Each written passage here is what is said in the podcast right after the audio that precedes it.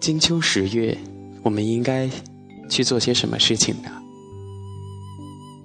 我们可以丢掉夏天冰镇饮料，泡一壶茶。郁达夫在《孤独的秋》中这样写道：“早晨起来泡一碗浓茶，向院子一坐，你也能看到很高很高的碧绿的天色，听到青天下驯鸽的飞声，从槐树叶底朝东细数着一丝一丝。”漏下来的日光，或在破壁腰中静对着像喇叭似的牵牛花朝荣的南朵，自然而然的能够感觉到十分的秋意。我们也可以走进大自然，放空大脑。雷蒙德·卡夫的作品《新手》中如是写道：“我看着风一波波的掠过草地，我能看到田中的草。”在风中低伏后又直起来，第二块田地朝着高速公路倾斜，风掠过这片田地，往高处而去，一波接一波。我站在那里等待着，看着草地在风中伏低，我能感觉到自己的心脏在跳动。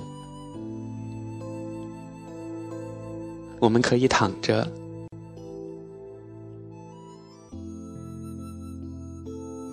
我们可以躺着看阳光和云彩。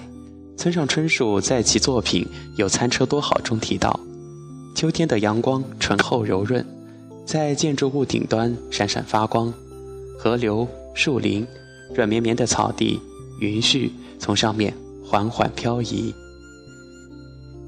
我们还应该注意秋天发生的微妙变化。太宰治所写的《啊，秋天》中提及。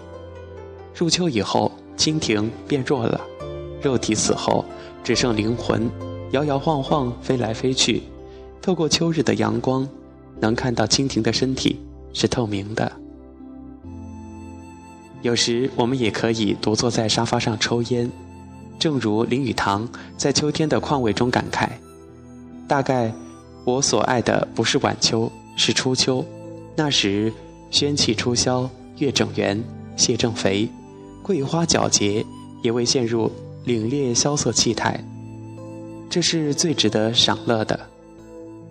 那时的温和，如我烟上的红灰，只是一股熏熟的温香罢了。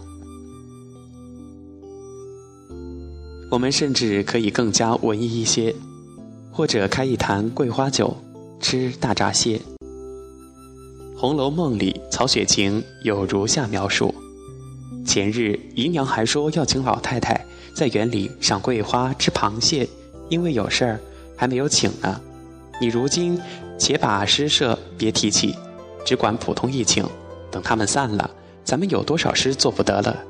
我和哥哥说要几篓极肥极大的螃蟹来，再往铺子里取上几坛好酒，再备上四五桌果碟，岂不又省事儿，又大家热闹了？红楼已远去，终成一梦。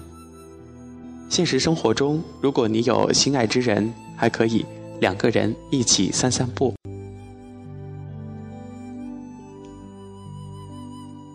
菲茨杰拉德的《了不起的盖茨比》中说道：“一个秋天的夜晚，五年以前，落叶纷飞的时候，他俩走在街上，走到一处没有树的地方。”人行道被月光照得发白，简单的文字如白描，意境却深远如水墨画，让人浮想联翩。若是没有人陪，那一个人也是可以的。王小波所写的《三十而立》中也有这样一段话：好多年前，我在京郊插队时，常常在秋天走路回家，路长的走不完。我心里紧绷绷，不知道走到哪里去，也不知走完了路以后干什么。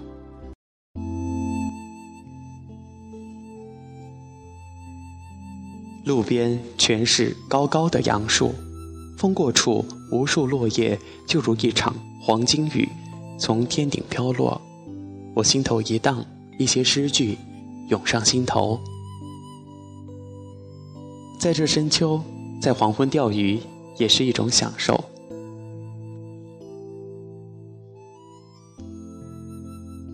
雷蒙德·卡福在其《黄昏》中写道：“独自垂钓，在那倦秋的黄昏，垂钓，直到暮色照临，体会到异常的失落，然后是异常的欣喜。当我将一条银龟拖上船，又将鱼裹进网里，黄昏。”到夕阳西下，群鸟归巢，青少纳言四时的情趣。秋天是傍晚最好，夕阳辉煌地照着，到了很接近山边的时候，乌鸦都要归巢去了，三四只一起，两三只一起，急匆匆地飞去，这也是很有意思的，而且更有大雁排成行列飞去，随后。越看去，变得越小了，也真是有趣。到了日末以后，风的声响及虫类的鸣声，不消说，也都是特别有意思的。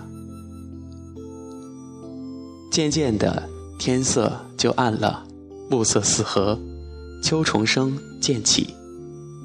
沈从文的《秋》中如是写道：在这光景中的武明与阿黑。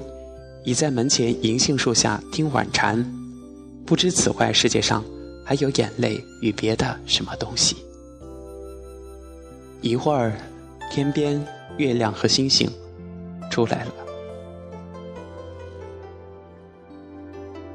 鲁迅在《秋夜》里写道：“这上面的夜的天空奇怪而高，我生平没有见过这样奇怪而高的天空。”它仿佛要离开人间而去，使人们仰面不再看见。然而现在却非常之蓝，闪闪的眨着几十个星星的眼，冷眼。他的口角上现出微笑，似乎自以为大有深意，而将繁霜洒在我的园里的野花草上。忽然想起写几笔日记，回忆青春年少。同样，村上春树在他的《当我谈跑步时，我谈些什么》中写道：“那年秋天的事情，我记忆犹新。晴好的天气，日复一日，真是个美丽的秋季。天空澄澈高远，绘画馆前夹道成排的银杏树，比历年更显鲜艳明丽，闪烁着金色的光泽。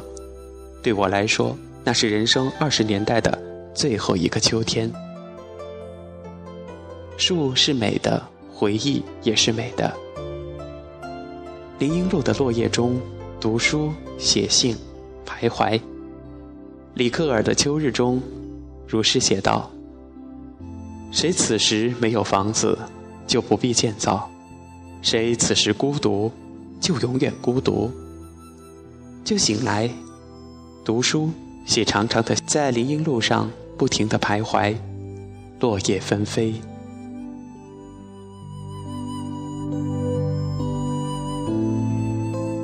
金秋十月，丹桂飘香，一面的秋风，带着秋的喜悦。